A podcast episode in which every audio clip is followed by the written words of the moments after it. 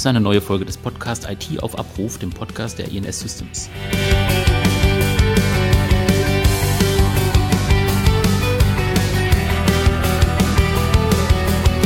Wir sprechen heute über das Thema Phishing und auch, ja, wenn es ein bisschen so klingt, ähm, es wird nicht um Angelsport gehen. Es ist also kein Podcast, der sich an Angelfreunde richtet, sondern es ist ein eher ernstes Thema, ein IT-Thema, ähm, was einfach auch jedes Unternehmen betreffen kann und ich glaube auch jeden einzelnen Anwender, der am PC sitzt oder am Mac sitzt. Ähm, da gehen wir gleich noch ein bisschen genauer drauf ein. Ich habe mehrere Experten dazu eingeladen, einmal den Giovanni Serpi und den Pierre Herget von INS Systems und den Arvid Zang von Greenheads. Hallo, die Herren. Hallo. Hallo. Ja, ähm, bevor wir in das Thema einsteigen, ähm, vielleicht können Sie von Ihrer Seite aus noch ein bisschen was zu Ihrer Person sagen. Herr Serpi, vielleicht stellen Sie sich kurz vor und Ihren Kollegen, dass wir dann in die Runde auch reinkommen. Ganz herzlichen Dank, Herr Braun. Ja, äh, wie bereits erwähnt, Giovanni Serpi ist mein Name. Ich bin seit nunmehr zehn Jahren, fast elf Jahren bei der Firma INS Systems, bin dort äh, Mitglied der Geschäftsleitung bin Service Manager und nebenher auch dann noch der Informationssicherheitsmanagementbeauftragter und somit halt für sämtliche Belange rund um Sicherheit und auch grundsätzlich äh, den realen existenten Begebenheiten des täglichen Arbeitens äh, verantwortlich. Und ich habe mich heute äh, flankieren lassen durch meinen Kollegen, Herrn Herget. Herr Herget ist bei uns Teamleiter des sogenannten Network and Security Team und ein ausgesprochen großer äh, Profi im Kontext äh, IT-Sicherheit etc., der dann nämlich die diffizilen mhm. Themen des Alltags bewerten und ähm, sozusagen lösen muss. Ja, mein Name ist Arvid Zang. Ähm, Arvid Zang, äh, Geschäftsführer der Greenheads GmbH. Mhm. Und wir machen quasi alles rund um IT-Sicherheit, um proaktive IT-Sicherheit vor allem. Das heißt, wir stellen unsere Kunden und deren Sicherheitssysteme auf die Probe und gucken, ob wir irgendwo Schwachstellen finden und helfen dabei, die zu beheben. Ich hatte ja vorhin schon kurz angesprochen, ähm, wir, äh, haben heute das Thema Phishing im Mittelpunkt. Ähm, das ist jetzt nicht der erste Podcast, den wir machen ähm, zum Thema Sicherheit, äh, auch IT-Sicherheit. Jetzt haben wir uns das Thema Phishing rausgesucht. Herr Serpi, was ist so ein bisschen der Hintergrund bei dieser Sache? Genau, also grundsätzlich, warum machen wir überhaupt diesen Podcast heute? Also wir haben auf unserem letzten Mhm. Podcast das Thema Remote Audit äh, dermaßen hohes und großes, gutes Feedback erhalten, dass wir mittlerweile gedacht haben, wir machen das regelmäßig, weil einfach ähm, wir hier auch ähm, Geschichten erzählen möchten und wie wir damit umgehen, die im Kontext des realen Lebens stehen und damit diese auch veröffentlichen äh, möchten, damit auch andere davon partizipieren können. Okay, dann lassen Sie uns mal die Route auswerfen zum Thema IT-Sicherheit. Warum beschäftigt sich Ihr Unternehmen mit dem Thema? Wir sind ja als INS bekanntermaßen ein Managed Service Provider und erleben durch äh, verschiedene tagesaktuelle Themen ähm, und auch auf Basis der Zertifizierung ISO 27001 und äh, 9001, also Informationssicherheit und Qualitätsmanagement, äh, ständig und immer wiederkehrende Anwendungsfälle, die eben unsere Unterstützung bedürfen bei Bestandskunden, bei Neukunden, Kunden kleinerer, mittlerer Größe, Kunden auch von äh, DAX-notierten Unternehmen. Also überall ist die, ist das Thema äh, präsent und immer mehr und immer akuter. Ähm, Greenheads, INS, wie, wie passt das zusammen? Ist ganz einfach. Mittlerweile ist es so, dass die Themen derart komplex werden, dass man ähm, auch hier nicht mehr komplett alles und in der absoluten Tiefe über das eigene Serviceportfolio abbilden können, sodass wir uns dann äh, einen Partner gesucht haben, der da eben in die Tiefe geht, der uns berät, auch mit der Expertise, wir zusammenarbeiten und wie kennen wir oder woher kennen wir die Greenheads? Ähm, das ist eigentlich eine ganz lustige Geschichte. Ich hatte an, zu Beginn der Pandemie bei einem anderen Partnerunternehmen, die Solens, an einem IT-Sicherheitsseminar stattgefunden mit dem Titel Homeoffice aber sicher. Und äh, da war auch Herr Zang zugegen und Herr Zang hat dort mal dargestellt, wie einfach es ist, eine E-Mail derart zu manipulieren, dass das ungeübte und auch das geübte Auge sozusagen darauf reinfällt. Ähm, lustigerweise oder nicht lustigerweise hat sich dann kurz danach ein, ein realer Fall ergeben, dass ein Kunde von uns, ähm, Versicherungsbranche, ähm, dass Mitarbeiter von ihm in eine Phishing-Angriff, in einem Phishing-Angriff äh, verwickelt waren, Daten teilweise abgezogen worden sind. Wir dann über das Wochenende als INS sämtliche Systeme dicht gemacht haben, sämtliche Unterstützungsleistungen durchgeführt haben, dass wir dann am Ende des Tages den äh, äh, ähm, ähm, Angriff abwehren konnten. Und daraufhin habe ich dann den Kontakt aufgenommen zu meinem Zang und habe gesagt, der Zang, ich habe da mal so ein Thema. A, haben wir diesen realen Fall, das und das haben wir gemacht. B, bin ich mir nicht ganz sicher, oder wir als Geschäftsleitung des Unternehmens sind uns nicht sicher, ob wirklich die notwendige Awareness und die äh, Sensibilisierung in unserem Unternehmen von Profis vorhanden ist. Können wir da nicht mal was zusammen machen? Was haben Sie dann konkret gemacht? daraufhin hat dann der Herr Zang, aber da wird der Herr Zang, glaube ich, noch mal, gleich nochmal ein bisschen näher drauf mhm. hingehen, wird darauf äh, äh, ins Detail gehen. Also was haben wir getan? Wir haben äh, äh die Greenheads ähm, beauftragt, eine Phishing-Kampagne zu gestalten. Sie war erschreckend, aber erfreulich zugleich, denn Erfreulich war, dass Herr Herget innerhalb von sechs Minuten nach Erscheinen dieser E-Mail reagiert hat, sofort identifiziert hat, liebe Kollegen, das hier ist ein Phishing-Angriff und eine Mail oder respektive die gesamte Belegschaft an der Stelle ähm, ähm, informiert hat der Kollege Herget hätte uns da auch fast den ganzen Test kaputt gemacht. Deswegen haben wir als GL sofort entschieden, diese E-Mail zurückzuziehen, damit wir halt weiterhin mal schauen können, was da wirklich passiert. Erschreckend dahingehend, dass da teilweise die Erkenntnis kam, dass selbst Profis auf solche An Angriffe reinfallen können. Warum? Mittlerweile sind diese E-Mails, die dort äh, ähm, ähm, ankommen, höchst professionell gestaltet und teilweise in keinster Weise mehr erkennbar vor allem nicht für das ungeübte Auge.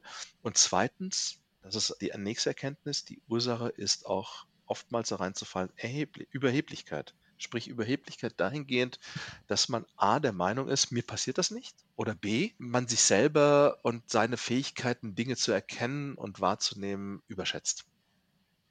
Mhm. Jetzt haben Sie schon ähm, von einem Test erzählt und von Phishing-E-Mails, auf die man reinfallen kann. Ähm, ich würde gerne noch mal einen Schritt zurückgehen und den ähm, Herrn Herget ins Boot holen. Ähm, Herr Herget, können Sie vielleicht ein bisschen sagen, was sind eigentlich Phishing-E-Mails? Also was kann man sich hinter dem Begriff Phishing vorstellen?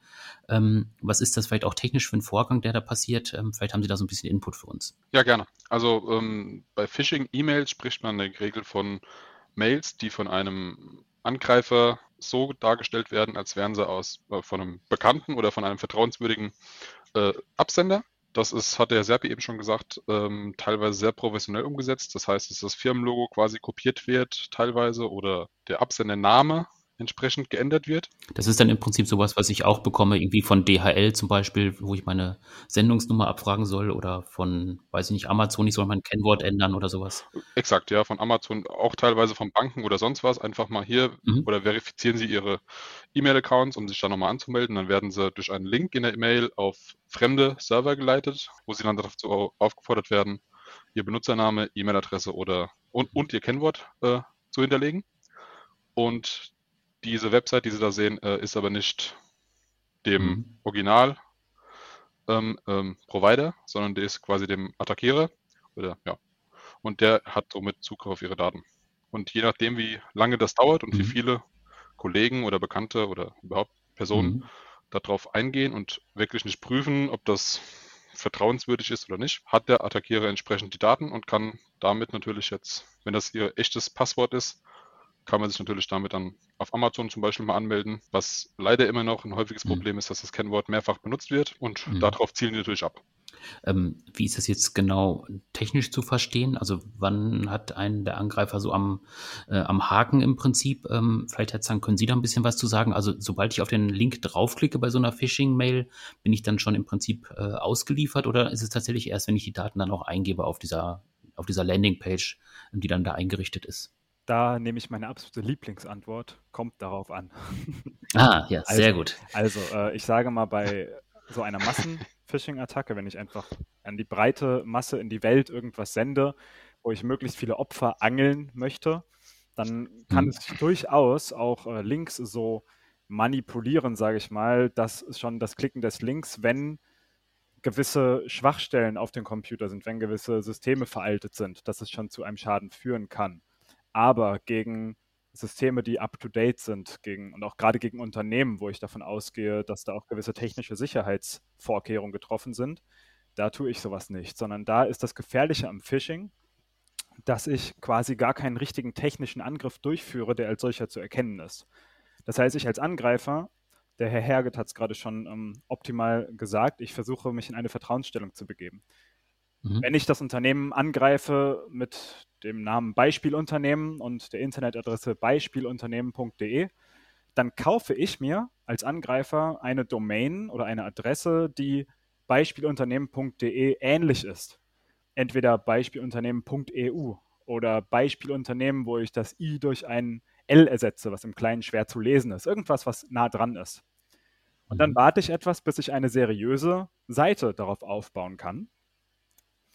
Und dann schicke ich in meinem fiktiven Unternehmen, was ich gerade erstellt habe, nämlich Beispielunternehmen EU zum Beispiel, darin erstelle ich dann eine Person, zum Beispiel den Leiter der IT, den es in einem echten Beispielunternehmen auch gibt. Und von dem aus versende ich eine E-Mail. So, mit einer richtigen Signatur, dem Logo, dem Namen, mit einer schönen Anschrift. Und das Gefährliche daran ist, dass ich halt keine E-Mail fälsche in diesem Moment, sondern ich fälsche quasi das ganze Unternehmen. Rein technisch mhm. habe ich hier keinen Angriff. Und wenn ich es so mache, ähm, mhm. ja, auch wie wir es hier ähm, beschrieben haben, dass wir in dem Link, wie Herr Herget gesagt hat, auf ein Portal gehen, wo ich Nutzername und Passwort abfrage.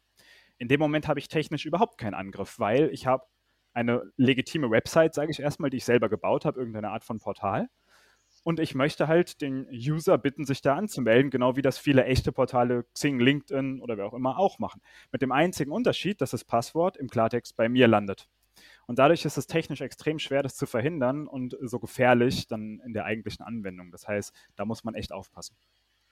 Ähm, aber es wird ja wahrscheinlich trotzdem auch Mechanismen geben, wie man sich davor schützen kann. Ähm, haben Sie da ein paar Tipps herhergeht, ähm, was man da machen kann? Also technisch ist das wirklich sehr schwer. Ähm, wie der Zang gerade gesagt hat, ähm, mhm. aus, aus, aus IT oder ja, aus Sicht eines Computers ist ja nichts Verwerfliches daran, weil ansonsten könnte man sich nirgendwo mehr anmelden. Mhm im Internet. Und deswegen ist es so krass schwer, das zu erkennen. Und man muss wirklich die Leute darauf trainieren, wirklich zu prüfen und wirklich die Mails und Absender in Frage zu stellen und einfach auf so ein paar Kleinigkeiten zu achten. Ähm, ja, die Phishing, ähm, also die Leute, die Phishing-Mails versenden, die werden auch immer cleverer und immer professioneller, wie der Zahn gesagt hat. Man kopiert Firmenlogos oder man ja, generiert quasi oder kopiert quasi komplette Firmen. Und früher mhm. war es mal relativ entspannt, sage ich mal, so ein paar Phishing-Mails zu identifizieren, weil viele Spammer sich auch einfach keine Mühe gegeben haben und haben dann ASCII-Zeichen falsch interpretiert oder ja, einfach einen falschen Codec benutzt in der Mail und dann sahen so Umlaute einfach seltsam aus. Und da wurde dann schon der Anwender darauf hingewiesen, oh, da stimmt was nicht, weil normalerweise wissen die Benutzer, wenn ich ein Ü auf der Tastatur habe, das wird auch eigentlich per Mail übertragen. Wenn das heutzutage passiert, kann man schon fast davon ausgehen, dass es zumindest erkannt wird. Ob es dann natürlich auch verstanden wird, ist eine andere Frage. Aber so Kleinigkeiten wie, wenn man mal auf den Absendername die Maus drüber hält, dann sieht man die wirkliche Absenderadresse, weil es ist ja ein Anzeigename, der in der E-Mail quasi dargestellt wird in manchen Clients und nicht die wirkliche E-Mail-Adresse. Das ist so ein mhm. Hinweis, ob die Domäne bekannt ist. Zum Beispiel bei dem Thema äh, Beispielunternehmen.eu. Wenn ich jetzt für das Beispielunternehmen.de arbeite, mhm. weiß ich eigentlich, dass ich für .de im Prinzip ja, angestellt bin. Könnte ein Zeichen sein, dass das nicht vertrauenswürdig ist, der Absender. Viele Mail- ähm, also gerade bei Firmen sollte man davon ausgehen, dass ein Footer dabei ist für Datenschutz und ja, Geschäftsführer, was auch immer. So ein klassischer E-Mail-Footer, das Ding auch auf Viren geprüft wurde. Und wenn der halt zum Beispiel nicht vorhanden ist, kann das auch schon wieder ein Hinweis sein. Entweder wird die Mail dann intern versendet oder hm. ist es wirklich nicht vertrauenswürdig. Also vielleicht, vielleicht, wenn ich dann mal einen Satz dazu sagen darf, Herr Braun. Was man dagegen machen kann, ist, also jetzt kommt die gute Nachricht, es gibt Möglichkeiten, es gibt, aber jetzt kommt auch die schlechte Nachricht, man kann nichts dagegen tun. Ähm, die Angriffe werden immer mhm. diffiziler, werden immer schwieriger zu, zu, zu äh, identifizieren. Diese Angriffe mhm. häufen sich, die Angriffe wird es immer geben, aber man kann was dagegen tun. Und am Ende des Tages äh, kann man Folgendes tun. Die Sensibilisierung der Mitarbeiter in einem Unternehmen, die Sensibilisierung in einem, einer Person im privaten Umfeld. Das ist das, der, die, die, die größtmögliche Abwehr, die man da an dieser Stelle hat. Herr Herget hat es gerade darauf hingewiesen, sind so einfache Geschichten wie, ich gehe mit der Maus, also sprich Maus over auf die Adresse und identifiziere an der Stelle oder vergleiche die Anzeigeadresse in meiner E-Mail, sprich der angebliche Absender, gegen die, die angezeigt wird, wenn ich mit der Maus auf die Adresse gehe, also nicht draufklicke, sondern einfach nur den Mauscursor draufhalte ähm, und dann wird mir nämlich die Realadresse gezeigt. Und habe ich hier eine Differenz, ist das eine, ist davon auszugehen, dass wir hier definitiv einen Angriff haben. Gleiches gilt natürlich auch für Hyperlinks in der Mail. Genau. Zum Beispiel. Genau. Also auch wenn Sie einen Link haben wie äh, mhm. www.amazon.de, da glaubt jeder, oh super, ich gehe mit der Maus drüber und dann äh, kann ich die äh, entsprechende und mhm. reale äh, Adresse sehen, die Zieladresse, die dort eben nämlich aufgerufen würde, würde man auf diesen Link dann klicken. Sensibilisierung ist das A und O. Hm, jetzt haben Sie ja gerade schon gesagt, ähm, das ist relativ schwer zu erkennen, ähm, aber Sensibilisierung ist halt wichtig. Ähm, jetzt würde ich gerne nochmal auf diesen Test zurückkommen, von dem Sie vorhin gesprochen haben. Was ist da genau gemacht worden? Also wie haben Sie den Test angelegt und eben auch jetzt nochmal mit dem Fokus auf schwer erkennbar. Wie ist das genau abgelaufen? Was, was hat der Mitarbeiter da bekommen bei Ihnen? Also ich glaube, ich glaube, Herr Zang, wollen Sie das ein bisschen erzählen? Weil ich glaube, ähm, Sie kriegen das definitiv besser erklärt als ich und vor allem ähm, finde ich das immer klasse, wenn es jemand anderes erzählt. Ja, das können wir dann ja, mache ich gerne in, äh, in Teamwork mit dem Herrn Herget, ähm, weil dann haben wir ja quasi die Sender- und Empfängerseite hier so vereint. Also genau, es kam bei mir die Anfrage, ähm, eine Phishing-Attacke gegen INS zu fahren.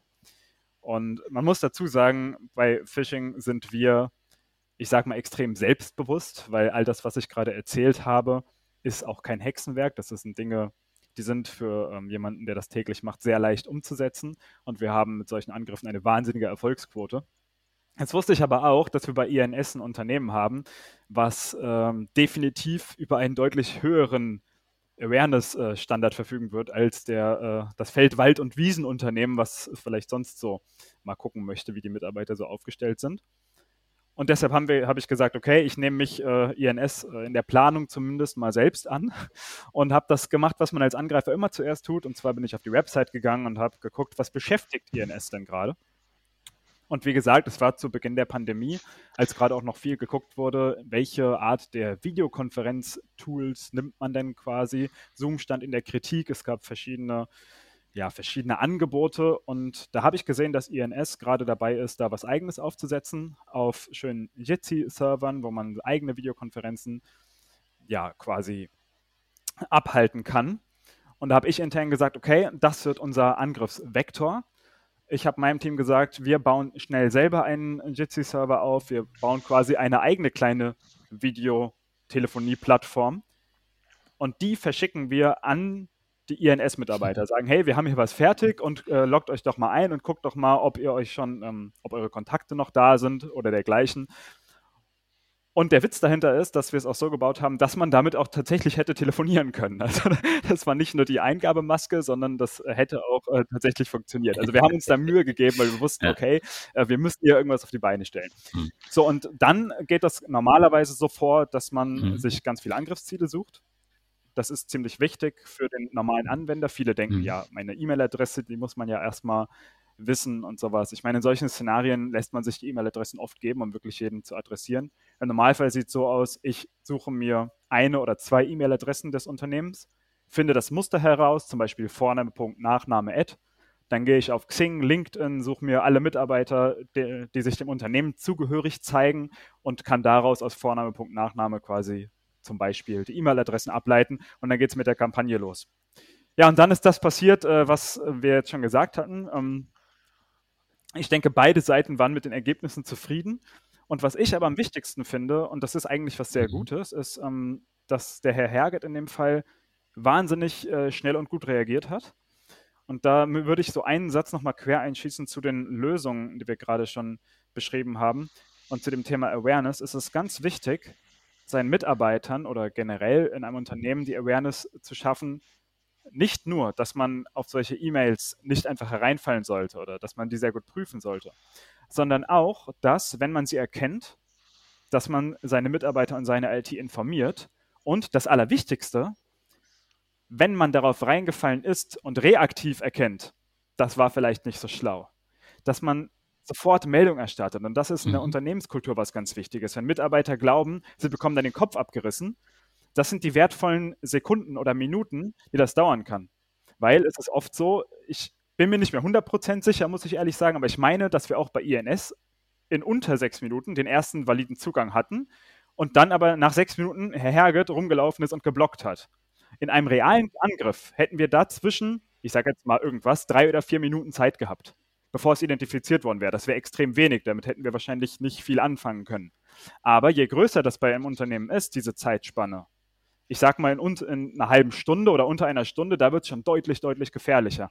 Und das ist was ganz Wichtiges, äh, dass man da die Mitarbeiter in die Richtung schult, dass sie, auch wenn sie was falsch gemacht haben, trotzdem sich bei der IT melden und dafür nicht den Kopf abgerissen bekommen. Genau. Vielleicht, vielleicht kann ich da an der Stelle nochmal ergänzend noch äh, zwei Sätze sagen. Ähm, erstens, Herr, Herr Zang, ganz herzlichen Dank dafür, dass Sie jetzt gerade auch dann meinen persönlichen Arbeitsauftrag äh, unterschlagen haben, weil ich muss mir immer anhören als Service Manager, nicht Techniker von meinen Kollegen, ach, du hast doch keine Ahnung, ähm, komm, mach mal, ich weiß schon, was ich da tue. Und dann habe ich dem Herrn Zang gesagt, sag ich, Herr Zang, Sie bekommen von mir nochmal eine gratis äh, Tüte Bonbons oder sonst was, äh, wenn Sie mir die Freude verschaffen, dass Sie den einen oder anderen wirklich überführen, den ich hier so auf meiner Liste stehen habe, damit ich ihm darlegen kann, haha, ne? So, ähm, gut, das ist mir gelungen. Nein, aber Spaß beiseite. Ähm, das, was der Herr Zang gerade gesagt hat, das ist genau das Thema. Also, was wir hier in Deutschland und ich, ich, ich hm. äh, mit meinen Kollegen, wir ITler oder wir, die in der IT-Branche sind, wir schauen immer mal auch mal, wie sehen die Märkte in anderen Ländern aus. Und was wir hier in Deutschland ganz klar haben oder in Europa, ist die Kultur der Angst bei gemachten Fehlern. In USA zum Beispiel, ähm, gerade so in Silicon Valley, jedem bekannt, wird die Fehlerkultur bis auf eine gewisse Art und Weise belohnt. Weil es geht ja immer darum, wie geht man mit Fehlern um. Das ist das, was der Herr Zang gesagt hat. Und das ist genau das, was wir als Unternehmen dann gemacht haben. Also im Anschluss ähm, haben wir in der GL die äh, Ergebnisse, und hier möchte ich auch nochmal ganz kurz eine Lanze brechen, ähm, für, für, für auch Zahlen, Daten, Fakten. Ähm, also ich, was Herr Zang jetzt gerade nicht erwähnt hat, ist, dass ich als, als, als Kunde ähm, ein Dashboard hatte, dass ich dann täglich verfolgen konnte. Also ich hatte dort einen Zugriff und konnte sehen, wie viele E-Mails sind versendet worden, wie viele haben die Mail lediglich geöffnet, wie viele haben draufgeklickt und wie viele äh, Personen haben äh, an der Stelle auch noch ihre User-Daten eingeben. Das heißt, ich konnte auf belastbare Zahlen, Daten und Fakten zurückgreifen. Die haben wir in der Geschäftsleitung ausgewertet. Wie ist es dann konkret weitergegangen? Wir haben dann im Zuge eines äh, regelmäßig wiederkehrenden Betriebsmeetings ähm, die Zahlen, Daten und Fakten nach Abschluss des, äh, äh, der Kampagne vorgestellt und haben gesagt, liebe Leute, das haben wir getan. Wir haben natürlich selbstverständlich keine Namen genannt oder sonstiges, aber wir sind da hm. positiv damit mhm. umgegangen. Dahingehend, dass wir gesagt haben, also wir hatten hier Kollegen, die haben sofort gemeldet und vor allem hier einer innerhalb von sechs Minuten. Wir haben Kollegen, die sind da drauf reingefallen, aber wir haben auch Kollegen, die haben das, die haben draufgeklickt, haben aber dann nichts gesagt. Und in den Einzelgesprächen habe ich erfahren, jo, mir war ja klar das. Ja, aber der Fakt ist, liebe Leute, ihr müsst mhm. reden, weil nur dann, wenn eine Thematik offenkundig angesprochen wird, kann man überhaupt Abwehrmaßnahmen leisten. Das heißt, so eine Kampagne durchzuführen, ist nur die halbe Miete. Die Frage ist immer, wie gehe ich mit den Ergebnissen um? Und der Herr Zang hat es gesagt, Aufklärung, Aufklärung, Aufklärung. Ähm, Herr Zang, jetzt haben Sie äh, vorhin auch schon ähm, von, diesem, von dieser Testsituation gesprochen und der Herr Serpi hat gerade auch das Dashboard angesprochen. Um, wie ist das denn, wenn ich jetzt als Kunde ähm, sowas auch mal ausprobieren möchte, äh, um eben auch meine eigene Organisation auf den Prüfstand zu stellen? Ähm, wie läuft das genau ab? Also wer wusste jetzt bei INS zum Beispiel Bescheid? Ähm, wie groß ist der Aufwand für ein Unternehmen, sowas durchzuführen? Ähm, haben Sie da mal so ein paar Inputs für uns? Also der Aufwand ist super gering wird mir hoffentlich gleich mhm. von INS-Seite aus bestätigt. Definitiv, ähm, normaler definitiv. Also, normalerweise ist es so, dass so wenig wie möglich Personen Bescheid wissen sollten, auch aus der IT. Das führt dazu, dass man halt diesen, ja, dieses Szenario auch wirklich simulieren kann. Also wir hatten auch schon mal einen Kunden, da ist der Leiter IT reingefallen, der sonst nicht reingefallen wäre. Grund, mhm. wir haben, wie ich vorhin erklärt habe, wie das funktioniert, wir haben die Endung .eu verwendet und der Unternehmensname war so lang, dass äh, dieses .eu mobil nicht mehr angezeigt wurde, weil der hatte ein iPhone und am iPhone irgendwo hinten dran hing nichts mehr. Und dieser Leiter IT war an diesem Tag krank. Und er lag zu Hause auf der Couch, hat was bekommen mhm. und er hatte keine Chance, an der Stelle es zu sehen, weil das iPhone es ihm einfach nicht angezeigt hat. Und das ist jetzt auch wieder Unternehmenskultur. Der kam zurück und hat sein Passwort ausgedrückt über seinem Schreibtisch vorgefunden. Aber das ist ein anderes Thema. ähm, was also normalerweise ist, es sollten wenigst, äh, möglichst wenig Leute informiert sein. Und dann halt mhm. natürlich einer mindestens oder zwei Ansprechpartner in der IT, die dann auch dieses Dashboard, was wir gerade beschrieben haben, pflegen. Denn je nachdem, wie man es nutzen möchte, kommt dann doch ein kleiner Aufwand auf einen zu, was das Dashboard macht. Es zeigt uns an, ja, wie es gerade beschrieben wurde, ähm, an wie viel es geschickt wurde, wer geöffnet, eingegeben, hat und so weiter. Man kann sich auch die, wenn das gewünscht ist, die User und Passwörter im Klartext anzeigen lassen. Aber was das Dashboard nicht tut, es gibt noch eine letzte Spalte und zwar, ja, wer hat den Vorfall gemeldet? Und das muss man natürlich als IT da eintragen, wenn man da ganz valide Ergebnisse am Ende haben möchte, weil das tut das natürlich nicht selbst, weil das, diese Meldungen können ja über unterschiedlichste Wege kommen. Und das äh, kann man halt dann quasi wirklich für sich selber noch nutzen und aufbauen. Und dann ist alles andere wird quasi von uns erledigt. Also ich kann es wirklich genauso eins zu eins bestätigen. Ähm, der Aufwand auf unserer Seite war enorm gering. Mhm. Dann lassen Sie uns doch mal über Zahlen sprechen. Wie, wie groß ist denn die reale Gefahr, die von Phishing ausgeht? Ähm, wir hatten im Jahr 2018 vor der ähm, Pandemie eine äh, verursachte Kosten durch Cyberkriminalität in Deutschland ungefähr in Höhe von 61,4 Millionen Euro. Und die meisten Angriffe begannen mit Phishing oder beginnen grundsätzlich mit Phishing. Ne, Phishing ist ja nicht nur das Ziehen von Daten. Phishing kann aber auch sein, dass dann eben über den Link, auf den ich mhm. klicke, dann eine, eine Malware, eine, eine bösartige Software auf meinen Rechner runtergeladen wird, die diverse Dinge tut oder nicht tut. So, 2019 waren ganze 75 Prozent der Konzerne von mindestens einer Art von IT-Sicherheitsproblemen betroffen. Also 75 Prozent der Konzerne. Und die Dunkelziffer ist natürlich hier immens, weil hier wird nur der Fokus auf die Konzerne gelegt, nicht aber auf mhm. kleine oder mittelständige Unternehmen, die in, den, in, in erfahrungsgemäß eher schwache Abwehrmechanismen haben. Ähm, Dabei belief sich der Schaden auf rund 102,9 Milliarden Euro. Und jetzt kommt nämlich genau das, was Herr Herget und Herr Zang auch äh, äh, erwähnt haben. Je mehr Informationen über ein Unternehmen und dessen Mitarbeiter äh, im Internet bekannt äh, und sind und abziehbar sind und je ungeschulter die Mitarbeiter sind, desto wahrscheinlicher ist der erfolgreiche Angriff über eine E-Mail zum Beispiel. Können Sie noch ein paar Angriffsszenarien aus Ihrem Alltag nennen? Neben der E-Mail, wie gesagt, gibt es noch das Thema Ransomware-Angriffe. Ransomware, das ist das, was wir alle kennen von, da wird irgendeine Datei ausgeführt oder runtergeladen, äh, zum Beispiel über eine Phishing-Mail und die verschlüsselt auf einmal die Daten. Die verschlüsselt die Daten lokal auf meinem Rechner, die verschlüsselt aber die Daten auch auf alle Netzwerklauf, auf Net, alle Netzlaufwerke, die ich über meinen Rechner äh, erreichen kann. Und daraus resultiert eine Erpressung. Ähm, wir hatten seit Beginn der Pandemie ist eine weltweite Steigerung um 43 Prozent der Angriffe festgestellt worden. Das ist immens viel, wenn man sich das mal so auf der Zunge zergehen lässt. Jetzt kommen die Kollegen oder wie gesagt diejenigen, wenn sie die behaupten, ah, das war ja damals, wir waren ja alle ungeschult, wir haben das nicht so gesehen, etc. Das wird besser. Die Prognose von speziellen oder Spezialisten und Analysten ist folgende. Wir werden in den nächsten 12 bis 18 Monate, unabhängig wann die Pandemie beendet sein wird, von einer weiteren Steigerung von 63 Prozent zum Status quo ausgehen müssen. Zu dem Thema Phishing-Mail-Angriffe. Von 2019 auf 2020 äh, wurde eine Steigerung von 15 Prozent festgestellt. Hört sich erstmal nicht viel an. Wie gesagt, Phishing Mail ist nur der Opener für alles andere hinten dran. Und dann kommen diese 43 und sonst wieder zu. Auch hier, die Tendenz ist steigend. Mhm. Wenn wir jetzt von diesen erhöhten Gefahren sprechen oder auch eben von dieser, ja, ich sag mal, Professionalisierung dieser äh, Thematik, ähm, Herr Zang, können Sie vielleicht noch mal ein bisschen was aus Ihrem Alltag beschreiben? Also wie, wie gehen Sie selber vor? Also gucken Sie sich dann auch an, was gibt es für neue Fälle oder gibt es da irgendwie besondere Sachen, auf die Sie dann auch achten? Und wie reagieren Sie dann auf diese Sachen? Also was, was bieten Sie bei Greenheads zusätzlich noch an, um eben auch äh, Antworten zu haben auf diese äh, aktuellen Thematiken? Ja, also Phishing beispielsweise ist bei uns, äh, ich will nicht sagen Nebenkriegsschauplatz, aber wir haben ja hier jetzt schon mehrfach mhm. gesagt, ist relativ schnell simpel aufzusetzen. Das ist was, was bei uns, äh, ich sag mal, mehr oder weniger von der Stange geht. Ähm, normalerweise verstehen wir mhm. uns als reiner IT-Sicherheitsdienstleister.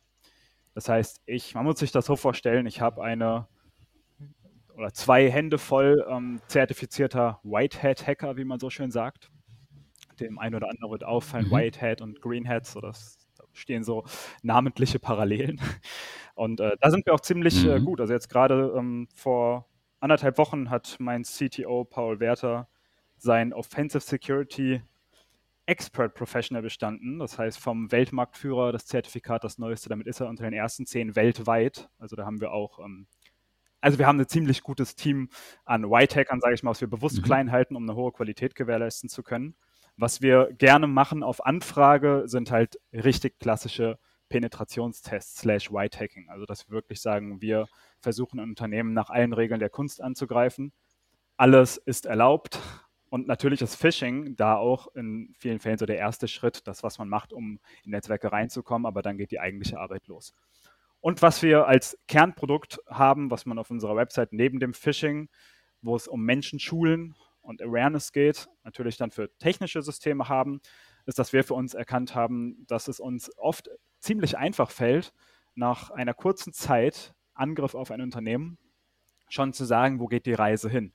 Sprich, jeder Angriff hat diese sogenannte Information Gathering Phase, wo Angreifer Informationen sammeln. Welche Ziele gibt es? Wie kann ich sie angreifen? Und was wir für uns gemacht haben, ist, wir haben aus dieser Information Gathering Phase ein Produkt entwickelt, was wir liebevoll Security Check nennen, wo wir extern erreichbare IT-Systeme regelmäßig auf Schwachstellen testen. Ähnlich wie im Penetrationstest, mit dem Unterschied, wenn wir was finden, reporten wir es und sagen dem Kunden auf einem kurzen Dienstweg, wie er es zu beheben hat während im Penetrationstest versucht wird, die Schwachstelle auszunutzen und was man damit noch alles machen kann. Das heißt, wir schaffen ein Grundniveau und erhöhen damit die Sicherheit unserer Kunden in sehr regelmäßigen Abständen, ohne jedes Mal diesen Riesenaufwand, wie es in dem klassischen Penetrationstest gemacht wird, quasi abzuhalten. Wir als INS betreiben eine PCI DSS zertifizierte Umgebung, für, in der Kreditkartendaten behandelt werden. Und da ist der Herr Zang mit seinen Kollegen der Greenheads natürlich auch regelmäßig an den Penetrationstests interessiert. Auch wenn es für uns positiv ausgeht, ist das immer sehr hilfreich, ähm, dass professionelle Kollegen vom Herrn Zang sie prüfen und sicherstellen, dass da keine Schwachstellen ähm, eingebaut wurden. Das Schöne an der Zusammenarbeit zwischen der Greenheads und der INS ist einfach, ähm, da wir als INS die Umgebung bauen, planen und betreiben und die Greenheads dann sich quasi auf unbekanntes Terrain begibt und Schwachstellen sucht, liefert das natürlich auch Vorteile für den Kunde. Wenn die Greenheads bestimmte Fehler oder Sicherheitslücken entdeckt, können wir natürlich professionell beraten, dass es beim nächsten Mal keine Lücken mehr gibt. So, Herr Serpi, jetzt mal Butter bei die Fische. Ähm, nennen Sie uns doch mal ein paar Kosten. Also wie funktioniert das mit der Umsetzung? Welche Modelle kommen da in Frage? Was kommen für Kosten auf ein Unternehmen zu? Ähm, können Sie dazu ein bisschen was sagen? Ich kann mir jetzt auch vorstellen, dass in dem Kontext, was der Herr Zang jetzt gerade gesagt hat und was absolut korrekt ist, dass natürlich jetzt äh, bei vielen Kollegen äh, von mir, die eben Geschäftsleitung und auch kostensensitiv unterwegs sind, sagen, das kann ich mir alles nicht leisten. Das kann ich mir nicht leisten, damit werde ich zu teuer, damit werde ich nicht mehr wettbewerbsfähig etc. Ja, IT-Sicherheit ist teuer, aber jetzt kommt natürlich das Thema. Und ähm, hier ist genau das Thema, wovon wir zum Beispiel oder unsere Kunden profitieren in der Zusammenarbeit zwischen der Greenheads und der IT äh, äh, Service Provider wie eine INS. Also wenn Sie heute einen Partner haben, einen IT-Partner haben, der auch entsprechende Infrastrukturen bietet, so wie wir in hochsicheren Rechenzentren in Deutschland, da haben wir schon mal das Thema Datenschutz, DSGVO äh, können wir da einen Haken dran machen. Ähm, Unternehmen wie Managed Service Provider, deutsche Managed Service Provider, INS oder andere gleichlautende äh, äh, Unternehmen haben die entsprechenden Infrastrukturen, haben die entsprechenden Security Settings und damit hat man schon die Hälfte der Miete. Und da geht man auch her und kann man auch darüber reden, zu sagen, ich gebe dann einen Auftrag an ein Unternehmen, der dann eben einen Partner hat, wie eben Greenheads zur Hand und sagt, komm, wir gehen jetzt mal rein und äh, beraten dich, lieber Kunde, dahingehend, wie man Dinge optimieren kann. Und damit kann man natürlich das ganze Thema von CAPEX, also sprich von investitionsbasierten Kostenmodellen hin zu OPEX, also Mieten, äh, rübergehen, das an der Stelle Cashflow, das natürlich Neuinvestitionen reduziert um an der Stelle schnellstmöglich den Sicherheitsstandard hochzuschieben und hochzutreiben. Aber der Fakt ist, und das ist mein Appell auch hier an dieser Stelle ist, ich weiß, dass viele, viele Unternehmen, ich sehe es bei meinen Kunden oder bei unseren Kunden dahingehend immer wieder, wenn ein Kunde heute ähm, Reifen herstellt oder irgendwelche Wurstfahren herstellt oder aber irgendwelche Maschinen, Verpackungsmaschinen herstellt, da sagen sie, ja, Herr Serpi, wissen Sie, IT ist ja nur Kostcenter, kostet mich einen Haufen Geld. Damit verdiene ich ja kein Geld. IT ist mittlerweile ein Kerngeschäftsprozess, denn es wird umgekehrt ein Schuh draus. Steht die IT, steht das Geschäft. Was sind heute, ich habe es, glaube ich, irgendwann in dem letzten Podcast auch gesagt oder in dem Podcast zur KVD, was ist denn heute das größte Gut? Das größte Gut in einem Unternehmen ist heutzutage das Wissen. Das Wissen ist einmal steckt in den Köpfen der Menschen. Gut, das kann man durch IT-Sicherheit nicht irgendwie äh, weiter schützen, weil dieser Mensch kann abgeworben werden. Aber am Ende des Tages werden heute so viele Daten verarbeitet innerhalb eines Unternehmensnetzwerks und das abzuziehen, das ist an der Stelle der Wissenstransfer und auch dann die sogenannte Industriespionage. Und da sollte jeder an der Stelle sich überlegen, möchte ich weiterhin gegebenenfalls ein potenzielles Opfer für Kriminelle sein oder möchte ich dem Thema vielleicht doch ein bisschen Aufmerksamkeit widmen und äh, lass mich da beraten. Jetzt würde ich zum Abschluss noch mal eine Frage in die Runde geben, was mich so ein bisschen persönlich interessiert, ähm, wo Sie jetzt auch so ein bisschen halt den Blick drauf haben, auch die Experten sind. Äh, ist Ihnen denn auch schon mal dann eben so eine Phishing-Mail untergekommen, wo Sie dann gedacht haben, ach, das ist ja wirklich relativ gut gemacht, ähm, wo Sie auch gedacht haben, ja, da kann man wirklich ganz gut drauf reinfallen. Haben Sie da irgendwie so ein Beispiel aus Ihrer Praxis? Ich habe mhm. eins. Okay. Und zwar, als, äh, als mein Team das das erste Mal eine gebaut hat, haben, fanden die es witzig, zu versuchen, mich damit zu fischen, als ich noch nichts davon wusste. Und äh, wir haben eine Domain uns gekauft, ähnlich nach dem Prinzip, wie ich es schon beschrieben habe, was wir für Lifehackings noch ganz gerne benutzen. Äh, und zwar Xing. Xing.com.de gehört mhm. uns. Und wir können Xing-Einladungen wunderschön verschicken mit der Xing-Startseite wo man sich dann halt einloggen muss und Leuten das Xing-Passwort. Also es ist wirklich schwer zu erkennen, wenn man das .com.de mhm. nicht sieht, äh, ja, dann ist Xing weg sozusagen. Nutzen wir im Realfall nicht, weil wir bei unseren Kunden die Menschen nicht privat angreifen, sondern in ihrer Funktion als Unternehmer. Aber die Jungs fanden das halt witzig, mhm. mich auf die Probe zu stellen. Und ich wäre darauf reingefallen. Ah. Oh. Aber Problem, war, dass ich nicht drauf reingefallen bin, hat dann noch eine Welle ausgelöst. Denn die Einladung, die sie mir gefälscht hatten, war die, dass die Frau meines langjährigsten Geschäftspartners mich auf Xing hinzufügen wollte. Und an der Stelle war es mir da einfach geradezu unwichtig und ich habe es einfach übergangen und habe sie vergessen. Sonst wäre ich drauf reingefallen. Aber es hat eher für hohe Wellen gesorgt, dass ich nicht drauf reingefallen bin, weil damit hatte ich mich äh, als desinteressiert geoutet und das gab dann noch Ärger. Sehr schön. Ich würde ganz gerne noch eine Sache.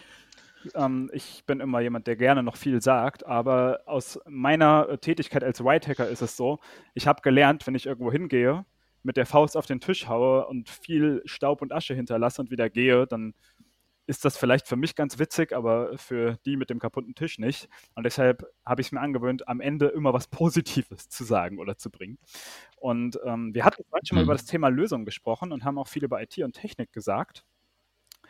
Aber ich gehe einfach mal davon aus, dass nicht jeder Hörer hier Kern-ITler ist und würde eine Lösung gegen Phishing mitgeben, für die man kein ITler sein muss. Und das ist ganz einfach, das habe ich Ende letzten Jahres bei einem Kunden gesehen, der das umgesetzt hatte, und zwar aus einem ganz anderen Grund.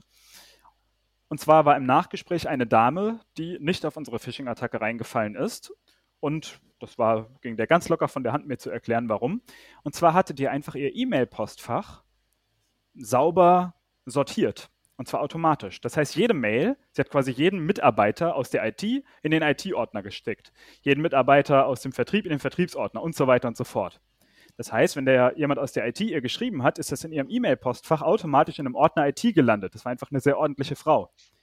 Dadurch, dass unsere Mail zwar keine mhm. Fälschung war, aber halt eben nicht in der Endung diese Adresse exakt äh, entsprochen hat, kam unsere Mail, die vermeintlich aus der IT kommen sollte, im Allgemeinordner an und nicht im IT-Ordner. Und das hat sich stutzig gemacht.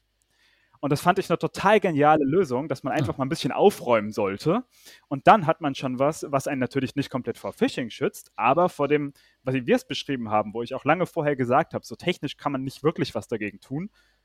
Da habe ich gemerkt, hey, da gibt es eigentlich doch eine Möglichkeit. Und zwar, indem man so vorgeht, und dadurch es einem deutlich einfacher wird, auch in so einem schnellen Arbeitstag, wo man 50 Mails auf einmal kriegt, wo man sich nur schnell durchklicken möchte, dass man da trotzdem nicht den Überblick verliert. Und das finde ich eigentlich eine super coole Sache, die ich deshalb auch gerne als Empfehlung mitgebe. Ja, das ist, das ist das eine und vielleicht auch hier nochmal auch aus dem Realfall, den ich vorhin erzählt habe, da war nämlich auch ein Kollege, der ist auch nicht drauf reingefallen auf die Phishing-Mail, die er bekommen hat, weil, warum? Weil er mit dem, äh, mit dem entsprechenden Mail-Programm immer in der Vorschau äh, Funktion arbeitet. Das heißt, es gibt ja viele Kollegen oder viele, viele Mitarbeiter, die immer eine Mail anklicken, sprich erstmal auf Vollbildmodus setzen.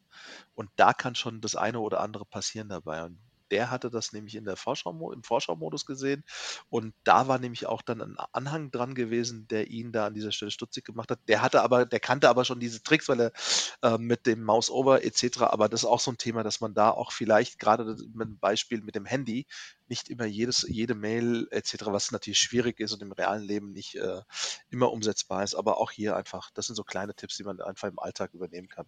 Auch für den privaten Gebrauch zu Hause zum Beispiel. Und was ich immer an der Stelle auch anbietet, mhm. ist, das habe ich hier vom Herrn Herget gelernt, äh, die Passwörter, ja, klar, wenn man äh, diese Komplexität mit ähm, Groß-Kleinschreibungen, Sonderzeichen, numerischen Zahlenabfolgen etc. nutzt, ist eine Sache, aber je länger ein Passwort ist, desto schwieriger kann es gehackt werden. Ist natürlich blöd, wenn ich es dann halt irgendwo eingebe und es im Klartext dann steht. Mhm. Aber auch hier nochmal ein kleiner mhm. Tipp. Also es sollte nicht äh, INS 123 sein oder sowas. Zum Beispiel. Ja. Oder, SN, okay. oder SNI 321. Ja, genau. ja. also wie, wie gesagt, wie gesagt, also mein Appell, ich habe jetzt ja ziemlich, äh, der, ich glaube, ich habe mich eben gerade wiedergefunden mit dem auf den Tisch hauen und auf äh, Staub aufwirbeln erzangen. Äh, vielen Dank auch dafür. Ähm, mein Appell ist an der Stelle, es ist es wert. Es ist es wert. Und ähm, das, was wir hier gerade heute geredet haben, soll nicht an der Stelle dazu führen, Ängste zu schüren, sondern sich der Gefahr bewusst zu sein und dagegen eben auch ein Verständnis zu haben und dagegen Maßnahmen, und zwar organisatorische Maßnahmen einzuleiten. Aber der springende Punkt ist an dieser Stelle folgender. Es ist es wert, sich dem Thema Digitalisierung auch weiterhin offen gegenüber ähm, zu stellen und auch sein Unternehmen, soweit wie es geht, wirklich ähm, IT unterstützend und Geschäftsprozesse digitalisierend ähm, zu gestalten, weil sie einfach damit auch viel mehr Effizienz, viel mehr Reichweite äh, und am Ende des Tages Kosten senken können und Erträge verbessern können durch erhöhte Umsätze etc. Daher machen Sie es und äh, hören Sie nicht auf all die, die da mittlerweile immer nur ähm, das Böse und das Schlechte in allem sehen oder immer nur mit Panikmeldungen um die Ecke kommen. Am Ende ja, es ist ein ernstes Thema, aber es gibt für alles eine Lösung und ähm, um es mit einer Plattitüde zu beenden, es wird alles nicht so heiß gegessen, wie es gekocht wird. Na, das ist doch ein schönes Schlusswort. Vielen Dank dafür. Meine Herren, auch wenn es ein bisschen nach Fishing for Compliments klingt, ich danke Ihnen für diese Runde. Es hat sehr viel Spaß gemacht. Ich habe sehr viel gelernt. Ich hoffe, die Zuhörer haben auch sehr viel mitgenommen und ähm, ich freue mich schon auf die nächste Runde. Bis zum nächsten Mal. Petri Heil.